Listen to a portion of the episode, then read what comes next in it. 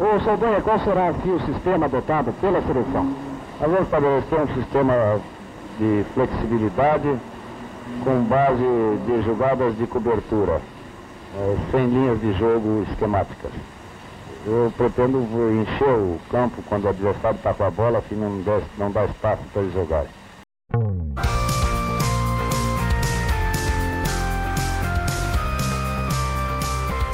Pessoal, pessoal, bem-vindos de novo ao podcast de Treinador para Treinador.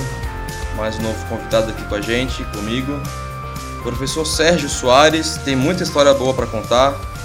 É, no Brasil, em São Paulo, fora do Brasil, conquistas, é, um pouco de tudo. Professor, obrigado por aceitar o convite. Para quem está no começo aí, desde o, desde o começo ouvindo o podcast, deu para ouvir aí o nosso saudoso João Saldanha, um trechinho de uma entrevista, ele se preparando para a Copa do Mundo de 70, sem saber que ele seria demitido para entrar o velho Lobo Zagallo.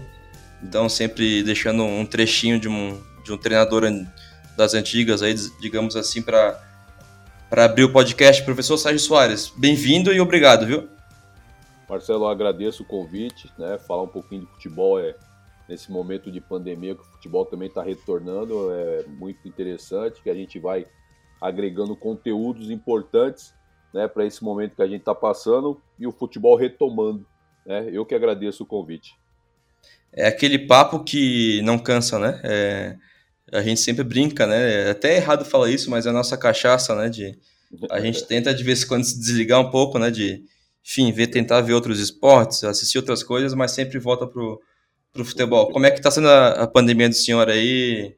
Enfim, em casa, saindo pouco, vendo futebol, enfim, dá um, dá uma, um panorama geral de como está sendo essa pandemia forçada aí. Então, então durante uh, o início da pandemia, eu estava vinculado à ferroviária, né? Sim. Então eu, eu me prendi a ver jogos da Ferroviária para poder fazer correções né, num, num pós-pandemia. Essa era a minha intenção. Dois, dois meses, dois, duas semanas passadas, passaram da pandemia, eu fui comunicado que eu seria desligado. Então, a partir daí, eu parei de ver um pouco jogos da, da, ferro, da própria Ferroviária e comecei a ver jogos dos clubes que eu passei para ver o que tinha de relação com, é, com o que é o futebol atual hoje, né? Uhum. Ver jogo do Ceará 2013, do Santo André 2010, do Bahia 2015, do próprio Ceará 2016, do, do, do São Bernardo 2016. E foi dessa forma que eu fui levando e lendo bastante também, né? Lendo alguns uhum. livros, né? Que é uma coisa que quando a gente está trabalhando você não consegue ler tanto, né? Você, eu, eu, gosto de ler, mas eu leio menos. E aproveitei é essa pandemia para ler alguns livros, né? Relacionado à liderança, relacionado à parte motivacional, né? Então foi dessa maneira que eu fui caminhando até chegar nesse momento que a gente pode sair um pouco mais, né? Porque eu tenho minha mãe que tem 82 anos e a gente resolveu prender ela em casa, né? Eu, meus irmãos. tá gente, certo. E a gente sai para fazer as coisas por ela, né? Então é assim que eu vou que eu vou levando aí nesse período de pandemia. Mas então aproveita e fala um, alguns livros aí que você tirou da, da estante para até para ser já uma dica para os nossos ouvintes aí. Então, a bola não entra por acaso. Né? Muito é um bom, muito gosto, bom. Uhum. Né? Tem estratégia, gestão, né? Tem o Transformando Suor em Ouro, que é do Bernardinho, uhum. né? que aí é um cara extremamente vencedor, né? Que eu, eu tenho um cara que eu admiro. Né? A arte da guerra nos esportes e na vida. Né? Opa, é bom, boa que, dica. É, uhum. É, é liderança e estratégia, como é como ser um campeão. Né? A Lei do Sucesso é outro que eu também né, aproveitei e dar uma, uma, Já tinha lido, voltei a ler novamente, né? E uhum. o do Alexon Ferguson, que é a liderança, que eu que eu tô terminando de ler. Esse é o, é o, é o último que eu terminei de ler. Tem alguns lá na minha, no meu escritório, que uhum. na hora que eu terminar esse aqui, eu vou, vou, vou dar uma lida. Né? São esses livros aí que, que eu vejo que veio que vem me distraindo aí nesse período de pandemia. Até eu acho bastante, né? Porque quatro meses de Sim, claro. quase tudo isso aí é muita coisa, é muita leitura aí, com tudo que a gente tem de internet, né? Para poder buscar conteúdos de, de treinamentos, né? A gente eu acho que é importante, a internet te permite isso também, né? Mas, não, mas eu consigo dar uma, dar uma lida aí porque o, o dia fica longo, né? Dá para você poder fazer tudo. Não, e aquela coisa também, acho que o livro nunca vai acabar, né? A gente fala tanto de tecnologia, mas igual o livro nunca vai ter de tocar, de folhear, de, enfim, de guardar a página que mais gostou. É uma delícia é. também. Estou cheio de coisa aqui para ler. É verdade, é... verdade. Professor, já que você falou que está vendo jogos antigos dos seus times, que é uma coisa muito legal de fazer também, eu de vez em quando tento fazer, apesar da minha carreira ser curta ainda, principalmente na base. É... já que você falou, você citou um time aí que eu já separei aqui, e eu queria tentar traçar um paralelo, fazer uma pergunta provocativa para você. Santo André de 2010, o Santo André de 2010, e que muita gente não sabe, né? Mas o Santo André de 2010 não, não perdeu, né? Ele foi vice-campeão sem perder, porque foram dois jogos 3 a 2 5 a 5 no agregado, daí aquela coisa de regulamento que tem que aceitar, fazer o que o Santos foi campeão. Uhum. Mas a pergunta é a seguinte: o Santo André de 2010, que também eu, eu separo aqui como os, um dos grandes times um dos times mais legais de ver de, dos últimos anos, aí, dos últimos 10 anos, com Bruno César, Branquinho, Carlinhos, o saudoso Gil, né? Infelizmente, lá no voo da Chapecoense. Esse Santo André de 2010 como treinador, ó, ó a provocação. Ou o Palmeiras de 96 como jogador? É, é uma boa, é uma bela provocação. Se vira aí, professor. Se nós, se nós falarmos em, em, comportamento, comportamento é muito parecido. Né? O uhum. comportamento da, das equipes é muito parecido. Evidente, se nós sairmos para a qualidade individual, o Palmeiras está tá à frente. Né? Com certeza o Palmeiras está à frente, individualmente falando. Até porque é um dos grandes times da história do Brasil, né? Aquele sem de dúvida, 96. Sem dúvida, sem dúvida. Por isso que individualmente o Palmeiras tá, tá na frente, né? Mas se falar de comportamento, o comportamento e o apetite pelo gol era, era muito parecido. Né, a, a, a, equipe do Palmeiras que eu tive a, a, felicidade de participar, de jogar em 96, e o Santo André, o qual eu fui comandante em 2010, são, são equipes que não se contentavam em fazer apenas um gol. Né? São Sim. equipes que tinham um comportamento mais agressivo, eram equipes extremamente pro, pro, propositivas, né? equipes que circulava a bola, tinha, tinha variações, entrava tanto para um lado quanto para o outro e, por, e na zona central, que era o que que o Palmeiras de 96 fazia, né? Tinha o Miller pelo lado esquerdo, tinha o Rivaldo que entrava por dentro, ah. tinha o Djalma que entrava, a bola chegava no Luizão, ah. tinha o Cafu pelo lado direito e o próprio Juninho que às vezes passava e o Miller dava entrava um pouquinho para dentro, às vezes quando o Miller não entrava, o Júnior que entrava por dentro. Então, assim, uhum. o, o, comportamento é muito parecido que eu vou te dizer. O Cicinho fazia esse trabalho pelo lado, o Carlinhos Sim, fazia uhum. o trabalho pelo outro lado. Né? O Branquinho era o cara que entrava por dentro, o Rodriguinho tinha liberdade para flutuar e tanto de um lado quanto para o outro, até a zona central, e o Nunes hum. era a função do, do Luizão. E eu tinha o Alê. O Alê, né? O Alê era o que, que comandava, saía com essa bola, e no Palmeiras de 96, a gente tinha o, o Conceição, tinha o, o Galeano, que eram os primeiros, e tinha eu o segundo junto com o Amaral, né? Que a gente é o que passava um pouco mais, mas naquele Palmeiras a gente não tinha, não precisava passar tanto, era você ter um pouco mais de, de contenção para deixar de, de Jalma, Rivaldo, Cafu, esse povo aí atacar. Então, assim, tem um pouco de alternância nessa, né, nessa engrenagem, mas assim, o comportamento era muito parecido, porque o Palmeiras buscava muito o gol, era um time, né, e além da qualidade técnica, e o Santo André era um time com comportamento ofensivo com bons jogadores também, né? O meio uhum. o quadrado de meio, quadrado não, o losango de meio campo do Santo André era muito forte, o Ale, o Gil, o Bruno César e o Branquinho, né? São jogadores que tanto é que se, só o Gil não fez gol desse quadrado. O Ale fez, o Bruno César fez, o Branquinho fez, né? E tinha os dois homens, o Rodriguinho, se não me engano, foi o vice-artilheiro do campeonato naquela uhum. oportunidade. E os laterais indo à vontade também, né? A, a, a, o Carlinhos saindo do lado, o Cicinho saindo do outro. Tanto é que o Cicinho, no, no segundo jogo, o Nunes só empurrou a bola para dentro, né? Porque o Cicinho já tinha aparecido ali, saiu do Felipe e, e botado a bola, o Nunes, a bola estava em cima. Se deixasse a bola entraria, mas atacante tem que ir para dentro para conferir. né?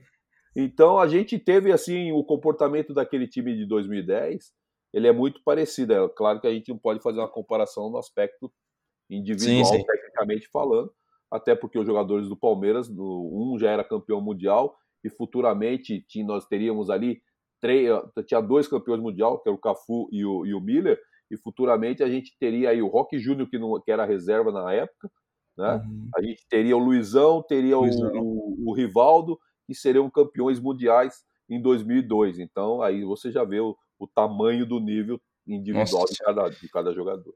E pouco antes também teve o Edilson, né? Na 93, 94. Trabalhou sim, com sim. o Luxemburgo também. É, é teve Mas... Edilson que fez parte daquele timão lá de 93, 94, né? Absurdo, né? E, e, e pegando como característica, professor, é, Ale se comparava um, um pouco com você, né? forte na marcação, é, mas também saía, sabia sair para o jogo. Uhum. É, se comparava assim, o Ale é, é um volante que, na verdade, o Ale trabalhou comigo, já era, essa é a segunda vez em 2010, que ele tinha trabalhado comigo em 2006 no Pão de Açúcar Juventus, que fez uma parceria no Paulista, ah, e eu ah, trouxe sim. o Ale do São Paulo. E o Ale, na, no, nesse Juventus de 2006, o Ale era o segundo volante.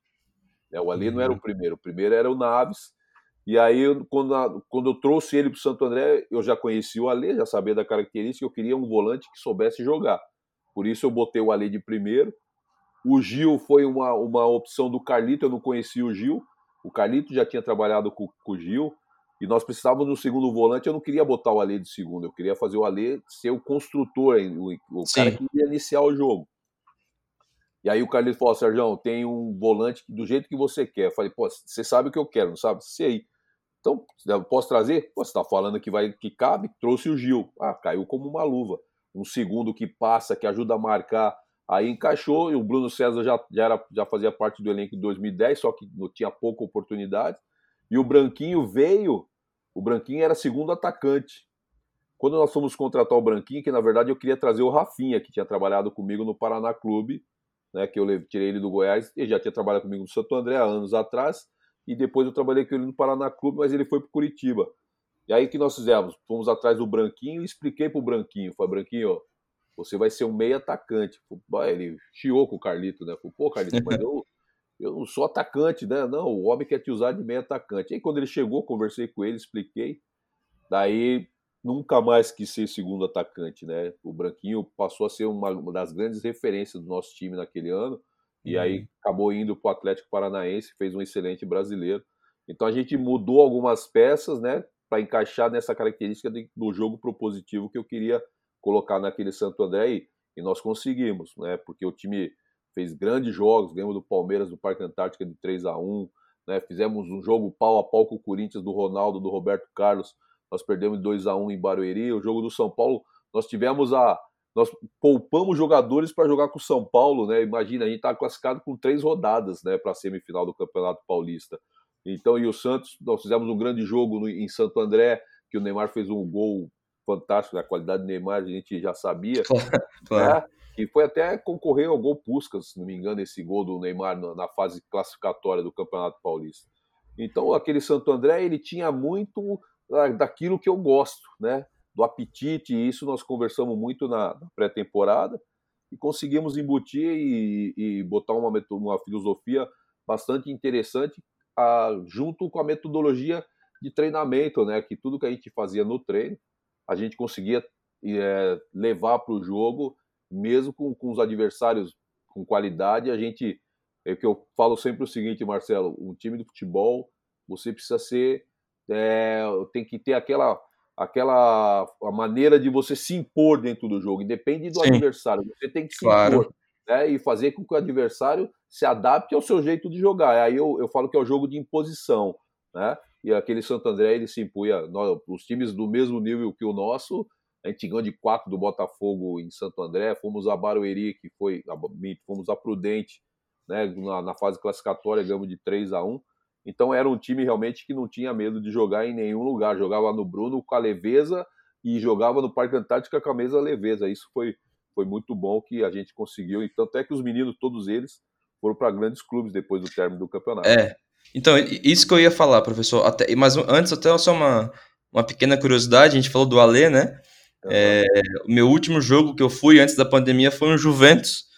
Juventus Penapolense, aquele um jogo clássico de, de manhã ali na, Sim, ali na Moca. Eu tava lá também. Tava lá também? Contra o Penapolense, né? Uhum. E o Ale lá de volantão do, do Juventus. Só uma curiosidade. É. 2006 para 2020 ele, ele voltando. Mas, professor, você, você citou, já, te, já tá, também tinha separado sobre esse assunto, uhum. é, é, essa, essa, essa, essa alegria que é de ver é, jogadores que se dão bem no time e que depois vão para grandes clubes. Né? Então, pô, a gente pega o Bruno César, que daí nem precisa falar muito, mas quem está ouvindo o podcast sabe, mas enfim, é, Benfica, Sporting, para citar dois da Europa, né, em Corinthians e agora no Vasco. Branquinho, como você falou, Atlético Paranaense, mas depois também se deu muito bem no Fluminense, né? É, Carlinho. Rodriguinho. Rodriguinho, Rodriguinho, Rodriguinho, isso. foi o Atlético Paranaense, Atlético Paranaense. Depois foi pro Japão. Isso. E aí, enfim, o Ale e o Nunes sempre tiveram carreiras sólidas, né? O uhum. Carlinhos também, nem se fala. E o Gil é um último exemplo nosso aí na, na Chapecoense. É, dá satisfação depois ver, porque eu tive um bate-papo muito legal com o Márcio Zanardi. Uhum. É, né, o professor Márcio Zanardi, ele citou muito Pedrinho.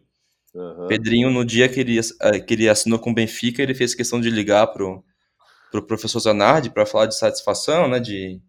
Isso é enfim, é gratificante, né? Grati é, é, é, Porque você pega o atleta, né, Marcelo? Eu, desse time de 2010 que a gente está falando, o único que não saiu foi o Júlio César. O Cicinho foi para o uhum. Palmeiras, né? o Cezinha, zagueiro, foi para o Vasco. Né? O Toninho era outro zagueiro que, que, também não saiu, mas o Carlinhos foi para o Fluminense, o Ale foi para o Atlético Mineiro, o Gil era para ter ido para o Atlético Mineiro, mas aí houve uma questão de empresário acabou indo para a Ponte para depois ir para o Curitiba. O Bruno César foi para o Corinthians, o Branquinho para o Atlético Paranaense, o Rodriguinho para o Fluminense e o Nunes para o Vasco. Então todos os jogadores eles tiveram, eles fizeram um campeonato muito consistente né, que qualificou a todos né, a ter uma proposta de grandes clubes, porque todo mundo via o Santo André jogar, né, e todo mundo ficava encantado com o jeito do Santo André jogar, porque é um time né, é um time pequeno dentro do futebol brasileiro, a gente sabe, a camisa do é um time é, é pesada para algumas competições, mas uhum. a gente uhum. sabe que para aquele momento de, um, de uma final Santos e Santo André, todo mundo fala dessa final até hoje, porque foi uma final de igual para igual de clubes de histórias diferentes, né? Uhum. De histórias diferentes, só que dentro do, da, da, da, qualidade e da. Aí eu, eu posso dizer da petulância daquele time, né? Foi uma final muito equilibrada, né? Que quem não conhece Santos e Santo André ia ver que, que eram dois grandes times fazendo uma final de campeonato, né? Então por isso que ela é muito falada, porque os jogadores tiveram uma performance fantástica, né? Fantástica. É, foi né? um... O segundo jogo foi um, um, dos maiores jogos que eu recentes que eu acompanhei, mesmo com o, digamos entre aspas o Ganso e o Neymar dando show, mas pelo, pelos dois times, pelos dois times foi uma todo mundo fala do Ganso, daquela polêmica com com Dorival, Dorival mas né? é, mas o jogo em si, quem gosta de futebol fala só do jogo que foi uma coisa é, maravilhosa, mas mantendo no, no Santo André, professor, uhum. falar dois nomes aqui, daí a gente entra no assunto. Tá. O, ano do, o ano 2004, você já deve saber o que, que eu vou falar. Mas dois, dois nomes aqui, Sandro Gaúcho e Elvis. Quando você ouve falar nesses dois aí, qual é a lembrança que vem daquele dia, aquela loucura toda que foi? A loucura boa, né? Muita gente não esperava, mas venceu é... quem jogou melhor. Mas foi. É, quando fala do, do, do Sano Gaúcho e do Elvis, a gente se remete, vai rapidamente para a final do Maracanã, onde nós uhum. ganhamos 2 a 0 do Flamengo, né? Foi. 80 mil sabe, pessoas. Você sabe que essa, esse campeonato, Marcelo, eu, eu fui jogador, que o meu contrato. Não, pois é, mas não, não estraga, não estraga o roteiro, professor. eu, ia, eu, eu ia puxar isso para você explicar que muita gente não sabe dessa história, né? Uhum, caiu, caiu, caiu, assim, meio que de paraquedas, entre aspas, na comissão é, técnica é, e foi campeão, né? É, Como é que foi não, isso? Então, o, o, o, o Sandro Gaúcho a gente jogava junto, né? No, em 2001, que o Sandro chegou no meio da Copa do Brasil. O Elvis eu jogava já em 2004, nós passamos a jogar junto e depois uhum.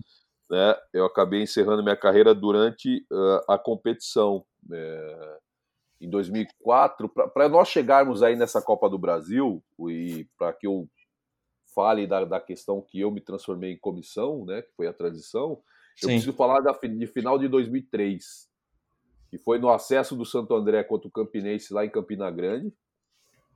O Luiz Carlos Ferreira era o treinador e a gente precisava ganhar do Campinense lá para poder conquistar o acesso para a Série B. A gente estava jogando, a gente estava perdendo de 1 a 0 e a gente estava com um homem a mais. E eu cheguei pro Ferreira no intervalo, eu falei, Ferreira, você precisa me tirar, nós precisamos botar mais um meia aí para ajudar o Tita para a gente poder entrar, para poder furar essa, essa retranca dos caras. Aí o Ferreira falou, mas sério, mas você tá jogando bem. Eu falei, não, mas pode me tirar. Nós precisamos de um meia, vamos botar o Tássio. Ele aí falou, olhou para mim assim, mas você tem certeza? Eu falei, claro, eu tenho certeza. É isso que nós estamos precisando. Hum. Aí o que aconteceu? Ele botou o Tássio, o Tássio fez o gol, deu passe para o Marcos Leandro e ganhamos de 2 a 1 um. E o Ferreira não guardou isso para ele. O Ferreira falou para o presidente, falou, Jairo, eu fiz isso porque o Sérgio falou para mim, eu fiz e deu certo e ganhamos. E, isso ficou na cabeça do presidente. Já né? foi uma sementinha plantada ali. Sim, então aí o que aconteceu? Na virada eu renovei meu contrato por mais três meses, que o presidente falou, Sérgio, vamos renovar seu contrato por mais três meses, você faz o Paulista. Eu falei, ah, tá bom, presidente, vamos embora, vai. Aí renovei o contrato. Quando terminou meu contrato, eu fui convidado por, pelo presidente, que eu faço questão de falar o nome, que é o Jair Livoso, e infelizmente uhum. ele não está entre nós, o Celso Luiz de Almeida, que era o, o, o, o vice-presidente na época, e o Sérgio do Prado, que era o diretor, que hoje está no Guarani de Campinas. Então eles me convidaram e falaram, Sérgio, quero, quero que você fique aqui. Não era nem para ser auxiliar, era para ser um gerente, alguma coisa. Eu falei, pô, gente, atrás da mesa para mim não dá, né? Não, mas fica aqui com a gente. Eu já estava meio cansado de, de, de concentrações, né? Porque de 50 dias o Ferreira conceitou 30. Eu Eita. falei, não, então eu vou, eu vou, eu vou parar. Aí eu parei, e quando eu resolvi, né, nesse, nesse período que eu resolvi aceitar, foi no segundo jogo, no jogo da volta com o Guarani aqui no, no Bruno. A gente tinha empatado lá 1 a 1 que foi meu último jogo. E no jogo da volta, o Ferreira saiu e o, o Santo André contratou o, o Pérez Chamusca. Só que o Chamusca veio para o Santo André e não pôde trazer o auxiliar dele, que era o João Marcelo, que o João tinha jogado no Santo André e tinha botado o Santo André na justiça. Eita. O Jair falou: não, esse auxiliar eu não quero. Ah, esse daí eu não quero que você traga, não sei o quê. E como eu já conhecia, tinha jogado com os caras até ontem, né? Eu acabei ficando né, eu na função e falei, Chamusca, eu conheço tudo aqui, vou te passar tudo que eu conheço. Eu quero ser treinador, mas não quero o seu lugar. Eu quero um dia ser treinador, mas não vai ser agora que eu quero o seu lugar. E foi uma relação muito transparente, Marcelo. Sim. E isso foi, né, a gente aí o Chamusca estreou contra o Palmeiras no 3 a 3 no Bruno, né? E como valia gol fora, todo mundo estava dando que o Santo André estava fora, né? Nós vamos para o Parque Antártica com, com 3 a 3 o 3 até 3 a 3 era do Palmeiras. A gente tinha que ganhar o jogo né? No, o empate, qualquer empate em números iguais era do Palmeiras, de 3 a 3 era do Palmeiras, a gente tinha, tinha que ganhar. Até 30 minutos, e naquela época o auxiliar ficava na cabine, né? O auxiliar não fica no campo como é hoje, né? O Chamusca foi expulso, né? O, o, o, o Luiz Flávio, né? O Luiz Flávio que, ele expulsou ele. O Luiz estava começando. Já era, já era o Luiz então, é? É, era o Luiz Flávio que estava estava apitando. Era o Luiz hum. ou era o Paulo César? Ah, de, de, devia ser o Paulo César, né? Eu acho que era o PC, eu acho que era o PC. Devia é ser o PC, o PC é. É. Aí o, o, PC expulsou, o Chamusca subiu para a cabine. Eu lembro como se fosse hoje, 35 a gente tá perdendo o jogo de 4 a 2 E o presidente estava sentado na nossa frente e eu atrás do Chamusca. Eu virei o corpo um pouquinho para a esquerda, fui no ouvido do Chamusca, que aí jogava com três zagueiros. Falei, Chamusca, 35, não tem mais nada a perder. Tá 4 a 2 pro Palmeiras Vamos tirar um zagueiro e botar o Tássio. Ah, mas não deu outra. Tiramos o zagueiro, botou o Tássio. O Tássio fez o 4x3, o Sandro Gaúcho fez o 4x4 e o 4x4 era nosso. Né? Uhum. E aí acabou que a gente passou pelo Palmeiras. Passamos 4x4. Pô, quem que diria que o Santo André ia passar pelo Palmeiras com empate de 4x4? Ninguém imaginava, né? nem a gente, né? Só que dentro do jogo você tem que fazer as coisas porque a gente estava com um resultado totalmente adverso. Nós conseguimos fazer o 4 a 4 classificamos para a semifinal, que nós pegamos o 15 de Campo Bom. Né? No primeiro, o primeiro jogo aqui no Paquembu, a gente estava perdendo de 4 a 2 Aí o Tássio entrou e fez 4 a 3 que aí foi uma diferença menor. Ficou, né, não ficou o, o machucado não ficou tão grande. Só que para o jogo da volta lá em Porto Alegre, o Chamusca não podia mais ficar no, no, banco porque ele foi suspenso. Os caras suspenderam o Chamusca. A gente perdeu 12 pontos na Série B. Assim, uma, uma série de fatores que, que era para abalar a gente emocionalmente, né? Uhum. Fortaleceu, né? Muito, muito, né? O jogo saímos perdendo de 1 a 0, né? Saímos perdendo de 1 a 0, conseguimos virar com dois gols do Sandro assim fantástico. Eu não lembro se é o primeiro ou se é o segundo, que o Sandro matou uma bola no peito, deu um drible no cara dentro da área, deixou um no chão e chapou. Nós viramos viramos o primeiro tempo 2 a 1 para o Santo André. Resultado que já nos classificariam. E aí nós precisamos, de vez a gente dar uma fechadinha, a gente fez o quê? Botou o Macanac. Botou o, o Macanac foi no, escanteio, a bola sobrou, ele deu um, um bate-pronto ali, tum, 3 a 1 Nós viramos o jogo para 3 a 1 na casa dos caras, tudo bem que é o campo neutro, né? Que o Olímpico, naquela Sim. época, é, era um campo neutro por 15, né? Viramos o jogo para 3 a 1 e o que aconteceu? Pô, a gente avançou, e eu que estava na área técnica, a gente avançou, ali ainda conseguia contato com o Chamusca, foi tranquilo. Vamos para o jogo do, da final contra o Flamengo. A verdade, eu, eu vi estudando Flamengo e Vitória, que era a outra semifinal. Né? A minha função era essa, eu como auxiliar. Eu fui estudando Vitória e Flamengo, eu falei, eu cheguei para Chamusca, Chamusca, se, se alguém passar na final, tem que ser o Flamengo. Né? Se a gente pegar o Vitória, a gente vai ter dificuldade. Daí ele olhou para mim e falou: Mas você acha mesmo, Sérgio? Eu vou te explicar por quê. Eu vi quatro jogos do Flamengo. Quatro jogos do Flamengo e a partir dos 20 minutos ali do segundo tempo, o Flamengo tinha um declínio físico acentuado. Né? Era um time que não conseguia mais ter o mesmo comportamento. Você via. Uhum. Hoje a gente fala de, de compactação, né? De, da, das linhas próximas, né? Ali a gente fala que era um time espaçado, o Flamengo era um time espaçado. E eu falei, isso aí chamamos que é causado porque os caras cansam. Pô, dito feito, passou o Flamengo. Pô, tá, era o que a gente queria. Não mandamos ninguém para o Rio de Janeiro para o sorteio, né? Porque a gente queria jogar no Rio a segunda partida e não deu uhum. outra.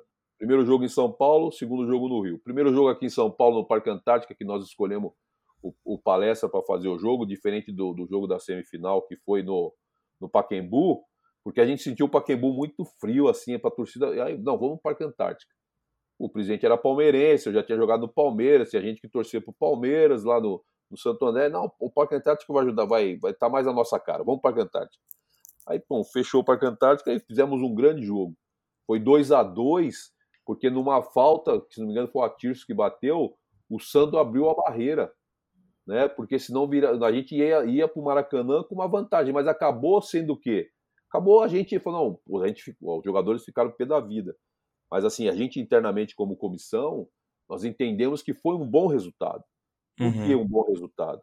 Porque aí foi que eu falei para você na nossa primeira primeiros 15 minutos, que o Santander era um time pequeno, né? Então o Flamengo, com o tamanho do Flamengo, ele não ia jogar pelo resultado, a torcida não ia deixar ia fazer com que o Flamengo jogasse para cima do Santo André. Essa era a nossa estratégia.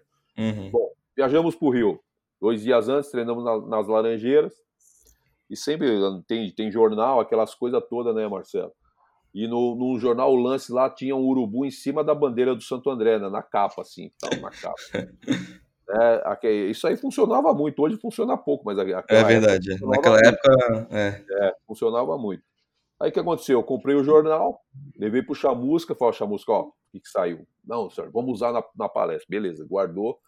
E aí a gente já tinha um vídeo motivacional dos pássaros tal, que há o revezamento, não sei se você conhece esse vídeo. Sim, sim, sim. Então, muito bom, muito bom. O revezamento, então a gente, né, que era um trabalho coletivo, né, para que você pudesse chegar. Passamos esse vídeo na palestra e o Chamusca fez lá um, um cartaz com, com o jornal e mostramos para os caras, os caras já ficaram, né, já deu uma pilhada nos caras. Falei, bom, legal, isso é bom. Deu uma pilha é, já. É, é, isso é bom. Vamos pro, pro Maracanã. Porra, quando chega perto do Maracanã, um mar rubro-negro, assim, ó, a gente demorou para chegar dentro do estádio porque estava lotado, a polícia teve que ajudar para que a gente pudesse ter acesso ao estádio. Entramos, aí, né, aí o Chamusca já não, não tinha mais contato, o Chamusca não pôde ir nem no vestiário. O Chamusca subiu, e eu que estava comandando, eu não, não, tinha contato mais com o Chamusca antes do jogo. O rádio não funcionava. Aí depois eu fiquei sabendo que aí eu vou contar depois do jogo.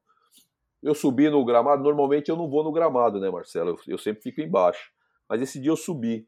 Quando eu subi, eu perguntei lá, eu encontrei o Fernandinho Fernandes. Que Sim, da é Band. Da Band. Aí eu perguntei para ele, o que, que é esse palco aí, Fernandinho? Pô, Sérgio, você não sabe? Vamos fazer o show da Ivete aí, pô. Que na época era quase um hino, o Poeira, da música da Ivete. Poeira, verdade. Flamengo, né? E eu, eu perguntei pro Fernandinho, falou, ó, o palco tá pronto, Sérgio. Os caras, o show da Ivete vai comer solto aí depois do estádio, depois do jogo. Eu falei, pois é, né? Os caras nem avisaram a gente que vão ter festa e não estamos sabendo. Aí tá, beleza, desci. Cheguei pros caras e falei assim: alguém subiu no gramado para dar uma olhada como que tá o gramado? Você vai dar uma subida lá, olha o gramado, mas olha do lado esquerdo que vocês vão ver o negócio lá. Aí o Romero subiu, o Dedimar subiu, o Sandro subiu. Aí os caras desceram do. Porra, os caras ficaram mais motivados ainda. Eu falei, tá vendo? Os caras vão fazer festa, mas não avisaram para vocês. Aí, o que, que vocês acham? Meu, Desrespeito, isso né? aí foi mais, uma, mais um grau assim de motivação para os caras. E a gente tinha um time muito um time muito inteligente, um time muito consistente, né? O, o nosso time estava pronto para ser campeão. A verdade é essa, que nosso time estava pronto para ser campeão. Eu tinha o Ramalho, nós tínhamos o Ramalho e o Dirceu, né, uma dupla de volantes, nós tínhamos uma trinca de zagueiros com o Dedimar Central, o Alex, que depois foi para São Paulo, e o, e o Gabriel. Alex né, Bruno, né? Isso, eu tinha do lado esquerdo, eu tinha, nós tínhamos o Romerito, que era nosso atacante que vinha na linha de trás, né? E do lado direito tinha o Nelsinho e, e às vezes o da guia. À frente, o meio-campo tinha o, o, os dois volantes, o Elvis, à frente o Osmar e o Sandro. Osmar. E a gente estava pronto. O que, que nós falamos? E aí, aí o Chamusca, é, combinamos, o Chamusca passou para os caras na palestra. Nós não podemos tomar gol no primeiro tempo. Nós não podemos tomar gol. Tanto é que o jogo foi muito fraco, assim, na minha opinião, tecnicamente, sabe? O primeiro tempo. Uhum. O Flamengo tentou um pouquinho, a gente segurou, nós demos acho que um chute no gol. Mas a estratégia era essa, era não tomar gol mesmo no primeiro tempo. Nós conseguimos. Por quê? Porque no segundo tempo a gente imprimiu um ritmo mais forte e o Flamengo, como o Flamengo tentou, tentou e não conseguiu, ele ia ter o desgaste natural, que é aquilo que a gente já tinha visto, que ele ia ter um declínio a partir dos 20 minutos. Só que nós tivemos a felicidade com seis minutos de fazer o gol de escanteio com uma jogada que o Chamusca trabalhou muito com o Sandro, de sair do goleiro e vir para o cabeceio, que o Sandro era muito forte no cabeceio. Sim. Lance então, inesquecível aquele lance lá do escanteio. Sem dúvida, sem dúvida. E, mas foi uma jogada trabalhada, não foi um. Uhum. um, um não foi um acaso, né? Uhum. Não, uma jogada que trabalha, porque a gente sabia que o Sandro era muito bom de cabeça e botou ele no posicionamento e o Elvis batia muito bem na bola, né? E ele saiu do Júlio César nas costas do cara do primeiro pau ali e fez o gol. Com seis minutos você sair na frente, eu falei, bom, isso vai ser bom, que o Flamengo vai ter, agora vai tentar sair mais. Não deu outra. Tentou, tentou com 21, 22, se não me engano, nós fizemos 2 a 0 com o Elvis. Pra... Eu pensava comigo ali no banco assim, para não, não, o pode acontecer aqui é um empate de é um empate de novo, aí você vai para os pênaltis, mas aí você vai ver vai. você vai ver o time jogando aí o Abel, que era o treinador, ele tirou o lateral e botou o Atirson do lado uhum. esquerdo. O que, eu fiz? Eu tirei o Nelsinho, que era um cara mais agudo, e botei o da guia para fechar essa entrada do, do, do Atiço. Pô, a gente travou, porque o Felipe estava bem marcado no meio pelo Sandro e pelo, pelo Ramalho e pelo Dirceu, e a gente conseguiu controlar. E o Flamengo tentava e tentava, e você via que não tinha mais força para ir. Aí, o bom de tudo isso, Marcelo, você é treinador, você sabe, quando você está no estádio e a torcida do adversário está calada, é sinal que você está melhor que o, seu, que o, que o time da casa no campo. E isso aconteceu. Né? Você escutava 500 torcedores do Santo André gritando e não escutava, não escutava 80 mil pessoas, né? que os caras estavam boca aberta. Né? Por quê? Porque ninguém acreditava. Né? Mas nós, internamente, a gente sabia o tamanho da nossa força. Então, toda essa estratégia que foi criada né, com o Chamusca, que é o grande mentor, né? e eu junto ali dando suporte, a gente conseguiu com, com os atletas numa capacidade de absorção, né, de não sentir, né, o, o tinha muitos ali que estavam pisando no Maracanã pela primeira vez e dentro de uma final, né, então foi algo assim que é, é, é imensurável, não tem, não tem como você expressar o tamanho da satisfação. Imagina, né? Ainda mais Maracanã, 80 mil pessoas. Mas, professor, aí no ano seguinte, 2005, Libertadores. Outra experiência, assim, que Vamos falar, vamos falar português, claro, assim, deu uma, deu uma baqueada, assim, a primeira experiência na Libertadores, como treinador já, e enfim, como é que foi aquela experiência? Então, eu, eu comecei a Libertadores como auxiliar dessa vez do. Ah, do foi Ferreira. auxiliar já. É, eu comecei como auxiliar do Ferreira. O Ferreira estava dirigindo o time, dirigiu no primeiro jogo contra o Deportivo Tátira lá, inclusive eu viajei antes, né, para poder estudar o adversário. Né? Fiquei lá em Tátira, é, acho que uns 5, 6 dias antes da delegação chegar. Uhum. E aí o Ferreira começou a dirigir a equipe e nós perdemos lá do Tátira de 1 a 0. Né? E, e começou assim um pouco de, de divergência no, na forma de jogar, né? Porque o Ferreira queria jogar com o Rodrigão e com o Sandro Gaúcho. Pivôzão, né? o Rodrigão. É, né? Os dois, né? Os dois. E, os dois. A gente tinha o Rafinha, tinha o Leandrinho que eram jogadores de que mais leve, né? Eram, era mais franzino, mas jogadores mais leves, né? E a gente estava optando em jogar com, eu falava pro Ferreira, Ferreira, vamos jogar. O Ferreira no que tinha o Richardson também, que estava subindo, que depois foi pro São Paulo. Verdade. Que era para botar ali no meio-campo. E o Ferreira optou, não, quero jogar com dois a e perdemos. Aí o presidente já ficou meio chateado com ele. Vamos pro jogo em casa 2 a 2 com com o Cerro, mas aí o Ferreira já mudou, já botou os meninos para jogar e aí acabou que numa infelicidade o Richardson deu uma cotovelada no jogador, perdemos o Richardson, ficamos com um a menos, o jogo ficou 2 a 2 E no Campeonato Paulista, vinha em paralelo, a gente perdeu para o Corinthians, se não me engano, o Corinthians do Tevez, no, no, Bruno, e acabou trocando, né? O Ferreira saiu, aí me chamaram para assumir o time. Só que dessa vez eu falei, ó, nada de interino. Se der certo, bem, se não der certo, vocês podem mandar embora, mas eu quero ser efetivado. Uhum. E aí foi. Confiante, né? Sim, sem dúvida, sem dúvida. Já minha experiência como auxiliar, ela ficou em 2004, né? Porque eu assumi o time depois na uhum. Série B, que o Chamusca, depois do, da Copa do Brasil, foi para o São Caetano. Né? Então eu assumi o time. A gente tinha perdido 12 pontos e naquela época caíam 6. O Santander uhum. era penúltimo. Né? E eu, nós conseguimos salvar o time na última rodada, brigando para classificar entre os oito. E acabou que livrou. Então, quando eu recebi o convite novamente, já em 2005, eu disse que não queria ser auxiliar, que eu queria ser efetivado, e assim eles fizeram. E a minha estreia foi contra o Palmeiras no Parque Antártica, né, no, no último jogo da, do, do, da, do, da, do, primeiro turno da chave, né? Já tinha jogado com o Tati, já tinha jogado com o Cerro, ia jogar com o Palmeiras. E empatamos um a um, meti uma retranca lá, três zagueiros e tal, e saímos na frente, né? Aí o, o Rafinha, se não me engano, fez o gol e o Pedrinho empatou. O Pedrinho, que era um grande jogador do Palmeiras naquela época.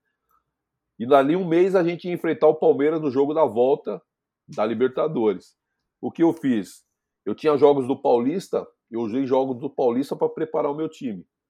Eu dizia para os caras: o que nós vamos jogar no Paulista, a gente vai. Tá, é a preparação para o jogo do Palmeiras.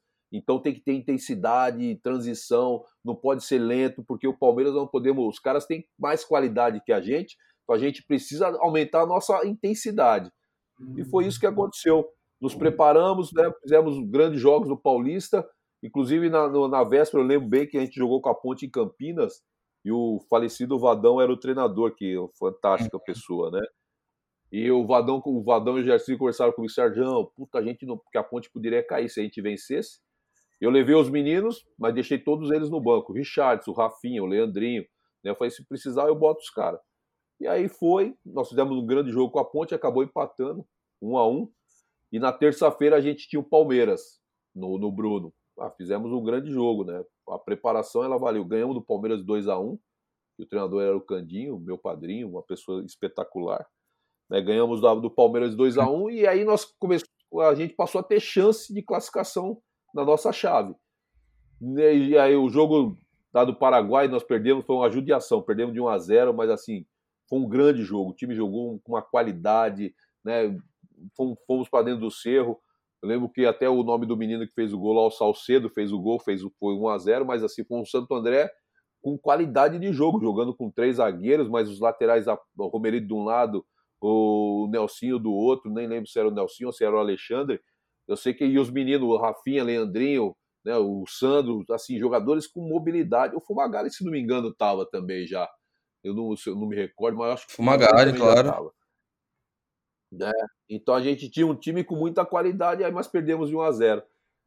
Vamos para o terceiro jogo com o Deportivo Tátira no, no Bruno. Nós tínhamos que vencer de 5 e torcer para ter uma vitória entre Palmeiras e Cerro. A gente ganhou de 6, uhum. Marcelo. Metemos 6 a 0 no Tátira. Né? O Palmeiras e o, e o Cerro fizeram um jogo meio de compadre lá. Né? Teve uma bola na pois trave então. que o Cerro deu. É, no finalzinho, se entra, o Santo André tinha conseguido a classificação e foi a maior goleada daquela competição. Foi o Santo André ter ganho de 6 a 0 do Tátira em casa né, na Libertadores. A gente não passou porque ficou num, num, num, critério, acho que nós ficamos um ponto atrás, se não me engano, né, ficou um ponto atrás e acabou que a gente não conseguiu classificar para as oitavas. Mas foi uma experiência fantástica, eu adorei. Né? Hoje eu, eu posso dizer para qualquer um, eu já disputei Libertadores, isso aí para mim não tem né, bicho de sete cabeças, não. Dá para você fazer Sim. bons jogos.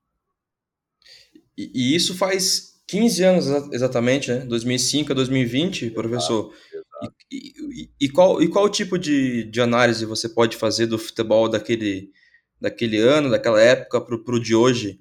É, você vê muita, muita, muita diferença? Ou no, ou no, no geral continua a mesma coisa? É, poucas coisas mudaram? Qual é a análise que você faz sobre, sobre esse tempo que passou? Ah, mudou bastante, hein? Assim, o jeito de jogar mudou, né, Marcelo?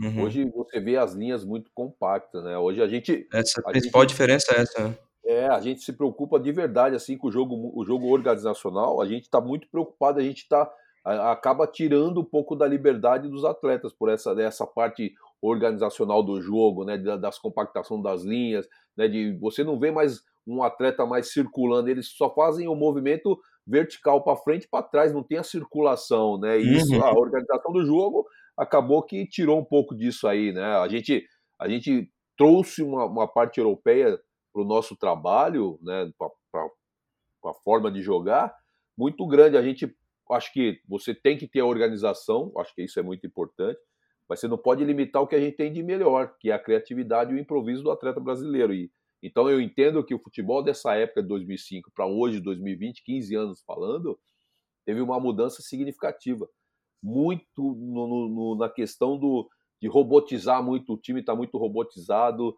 jogadores começa de um lado, termina do mesmo lado, acho que não precisa mudar um pouquinho, dar um pouco uhum. mais dessa, dessa mobilidade para o atleta para ele poder usar a sua criatividade.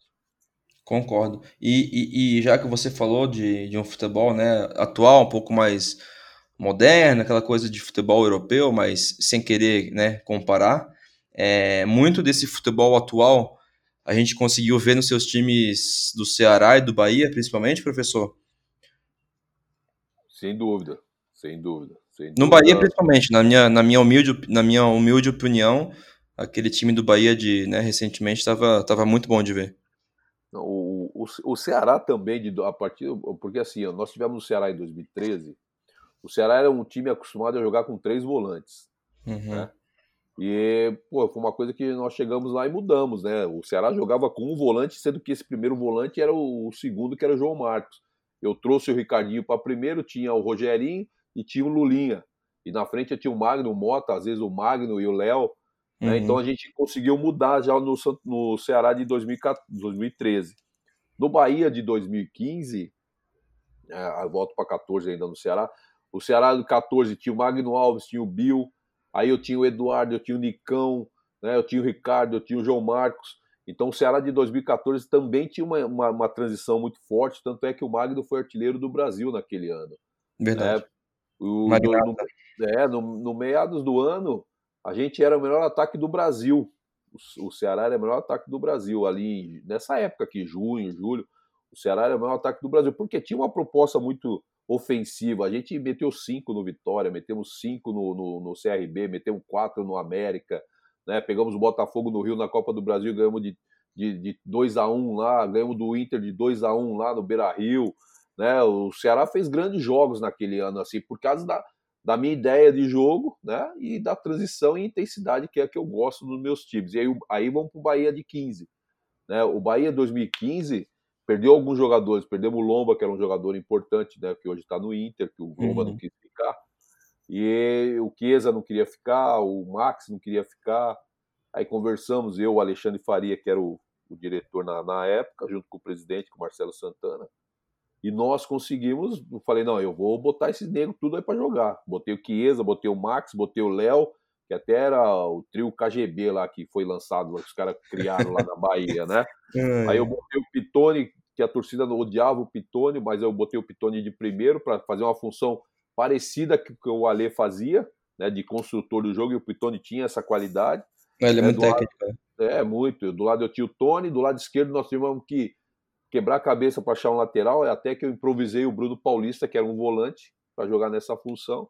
E o Bahia tinha uma proposta, nós temos sete, eu acho no Bahia de Feira.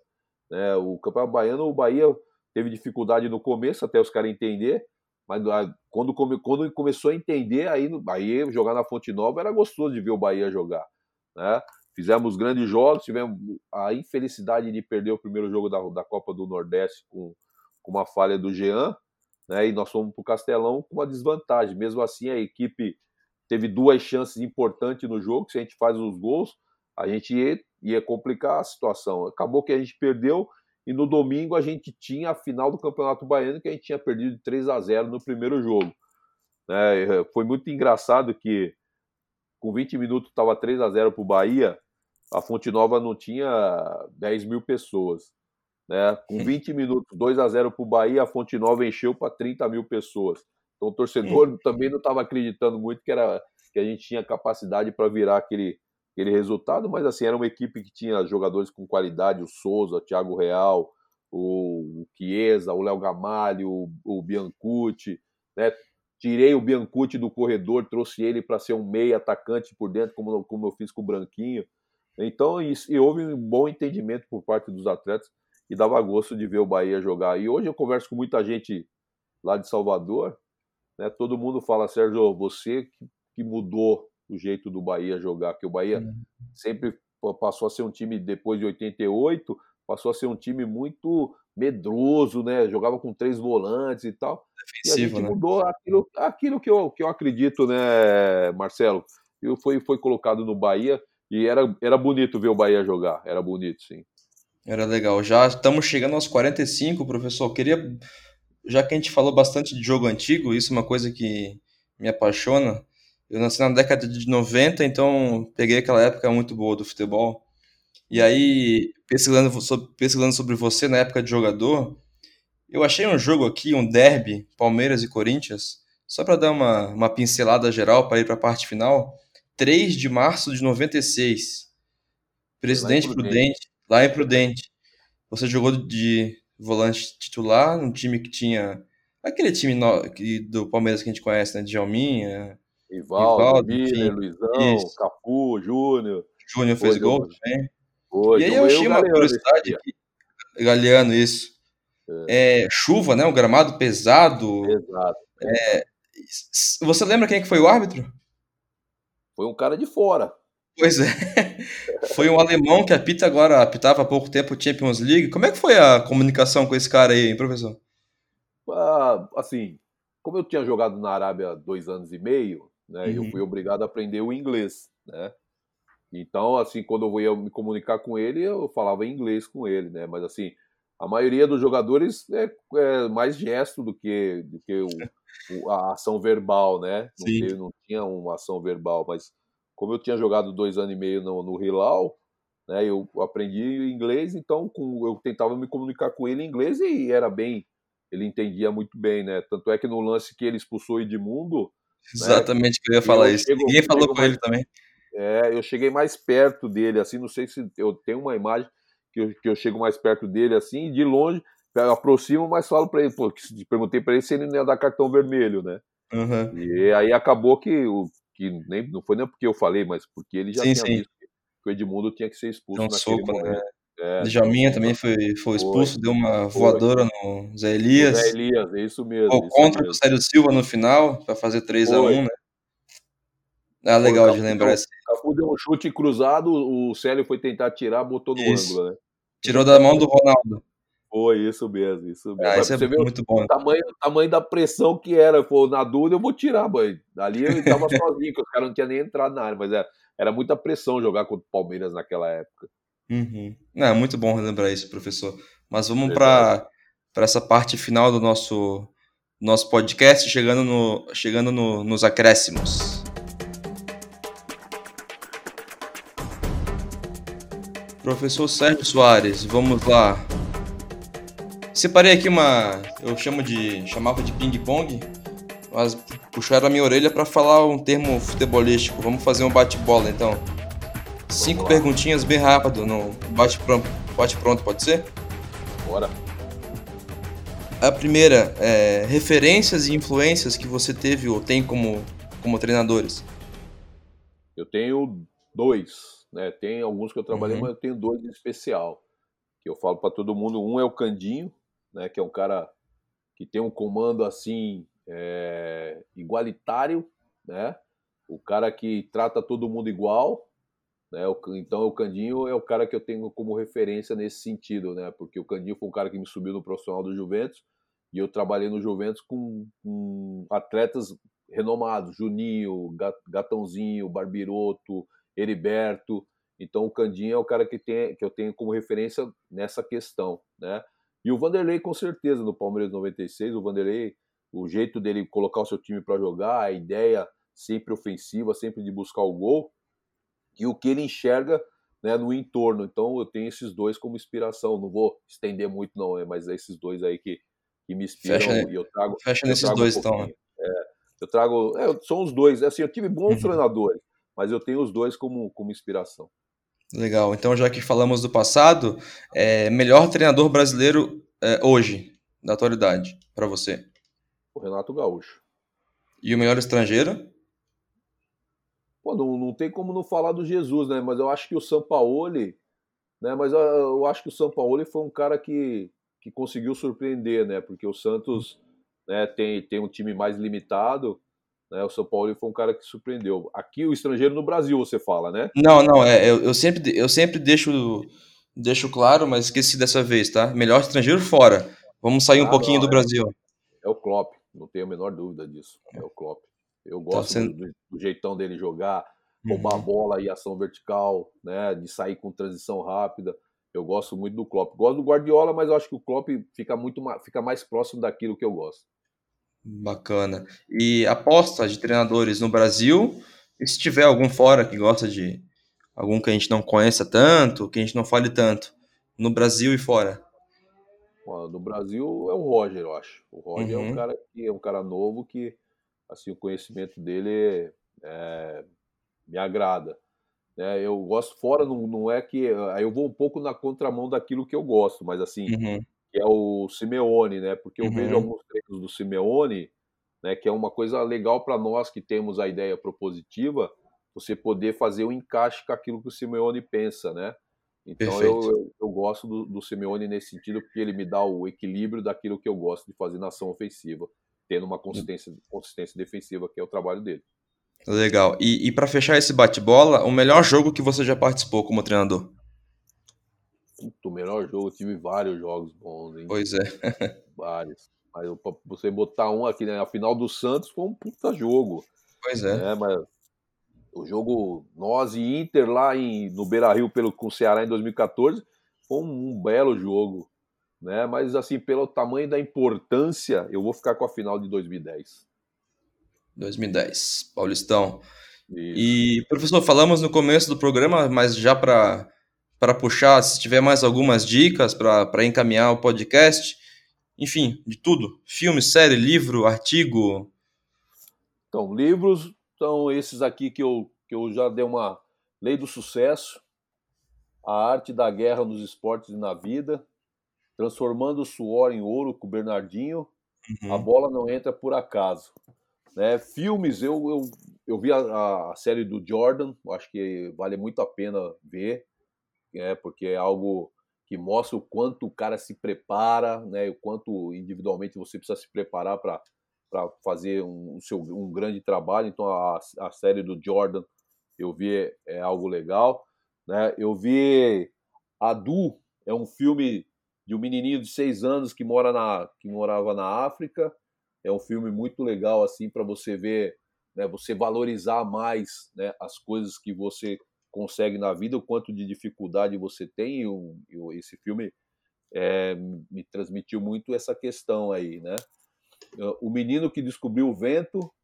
Esse Ah, é um esse é bom também. filme. Esse é um outro filme muito legal, né? E o Milagre da Cela 7, né? Que é do, do que é o Miracle, que é um filme onde o pai de uma menininha que ele tem problemas mentais e ele acaba indo para a cadeia, né? Porque ele a menina se jogou no, no rio, no lago, escorregou e acabou achando que o rapaz que tinha matado a garotinha, né? E descobriu depois que não foi ele, mesmo assim o pai era um general, quis culpá-lo, né? E ele fica na, na cela, faz amizade com um monte de gente, todo mundo gosta dele, todo mundo luta para que ele seja inocentado e descobre que ele é inocente, né? Então é, um- é um filme é um filme legal assim que eu, que eu gostei de ver porque mostra o quanto as pessoas acabam né, se importando com, com o teu sofrimento. Esse filme é aquele que o pessoal fala que quem não chorar tem algum problema. É esse? Exato. É esse aí. é esse aí. Tá marcado, então, como dica. Professor, agradeço o tempo, né? Como eu sempre digo para o pessoal que, que aceita falar comigo, quando o papo é bom, passa rápido, já quase uma hora. Verdade. De vez em quando o podcast fica muito, né, muito, muito longo, então vamos encerrando por aqui para deixar o convite aberto para uma próxima, para o ano que vem, que seja. E agradecendo o papo, viu, professor? Muito obrigado mesmo. Marcelo, eu que agradeço, obrigado pela oportunidade de falar um pouquinho de futebol, da história, né, daquilo que a gente acredita em termos de comportamento, acho que é muito importante.